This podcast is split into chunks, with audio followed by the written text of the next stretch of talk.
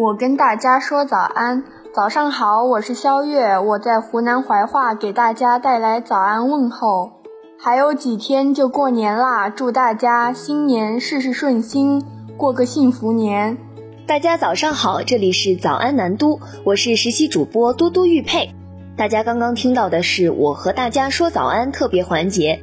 如果你也想发出自己的早安问候，可以在节目简介里找到活动报名链接。按照指引投稿就可以了。今天是一月三十号，星期天。昨夜今晨热点新闻，一起来关注。来关注疫情防控方面，国家卫生健康委疾控局一级巡视员贺清华一月二十九号在国务院联防联控机制新闻发布会上表示，疫情防控需要力度，更需要温度和精度。各地不得在现行疫情防控政策基础上擅自层层加码。不得擅自对低风险地区人员采取集中隔离、管控、劝返等措施，不得扩大中高风险地区范围，不得延长隔离期限，更不得随意禁止外地群众返乡过年。如果发现这种情况，国务院联防联控机制综合组将对这些地区或做出这些决定的部门单位进行通报。来关注冬奥会方面资讯。二月二号至四号，北京冬奥会飞扬火炬将由一千两百名火炬手在北京、延庆、张家口三个赛区传递。飞扬火炬是怎样研制生产出来的呢？南都记者专访了上海石化副总经理、火炬量产项目领导小组副组长黄祥宇。据介绍，火炬外形靓丽，技术也很硬核，是世界上首次使用碳纤维复合材料制作而成的奥运火炬外壳，其燃料采用氢气。能耐负四十摄氏度的低温，在十级大风和暴雨下还能稳定燃烧。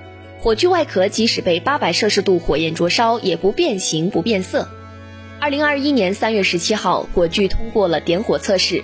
从二零二零年六月接到任务到最终研制出来，飞扬火炬外壳的研发总共用了九个月的时间。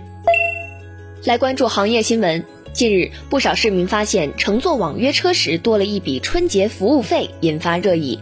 一月二十九号，南都记者从多家网约车平台获悉，一月二十七号至二月九号，为鼓励司机服务、方便乘客用车，T 三出行、滴滴出行、美团打车、花小猪打车等多家平台加收春节服务费，价位在两至十元不等。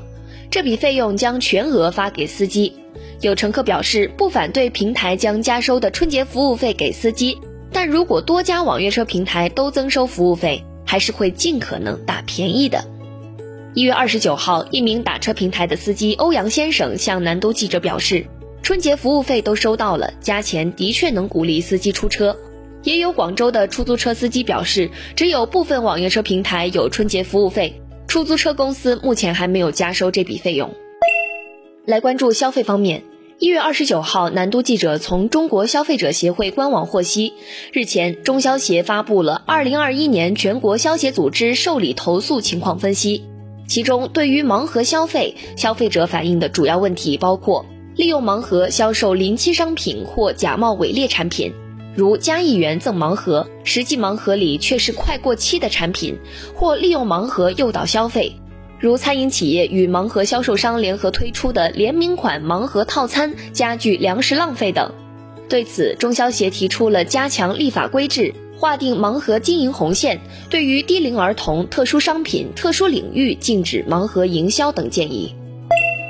来关注商业新闻，A 股上市快递公司顺丰、德邦、申通分别发布了二零二一年全年业绩预告。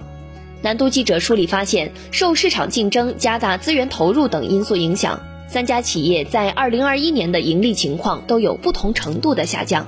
从归属于上市公司股东的净利润这一指标来看，顺丰同比下降超四成，德邦同比下降百分之六十七至百分之八十七，申通同比则由盈转亏，净亏损八点四亿至九点五亿元。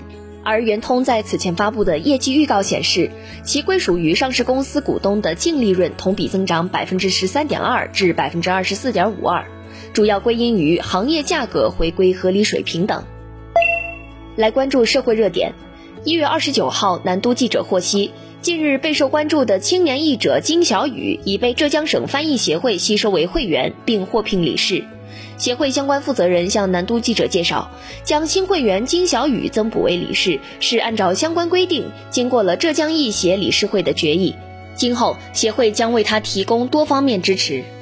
南都此前报道，一月十七号，一篇名为《杭州男子从殡仪馆打来电话，能不能写写我们的天才儿子》的文章在朋友圈刷屏，感动无数读者。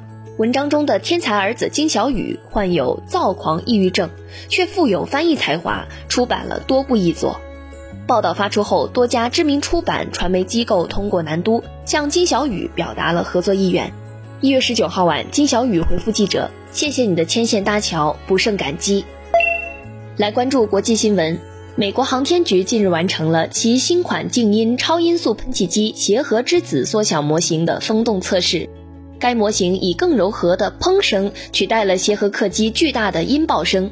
据悉，NASA 今年晚些时候将进行全尺寸协和之子的测试。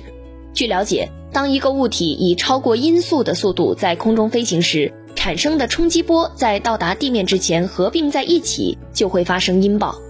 协和飞机是世界上第一架超音速客机，音爆产生巨大的声能，大约一百一十分贝。巨大轰鸣声常常被公众描述为令人不安。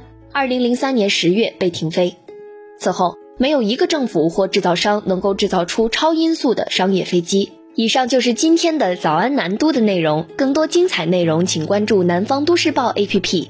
本节目由南方都市报出品。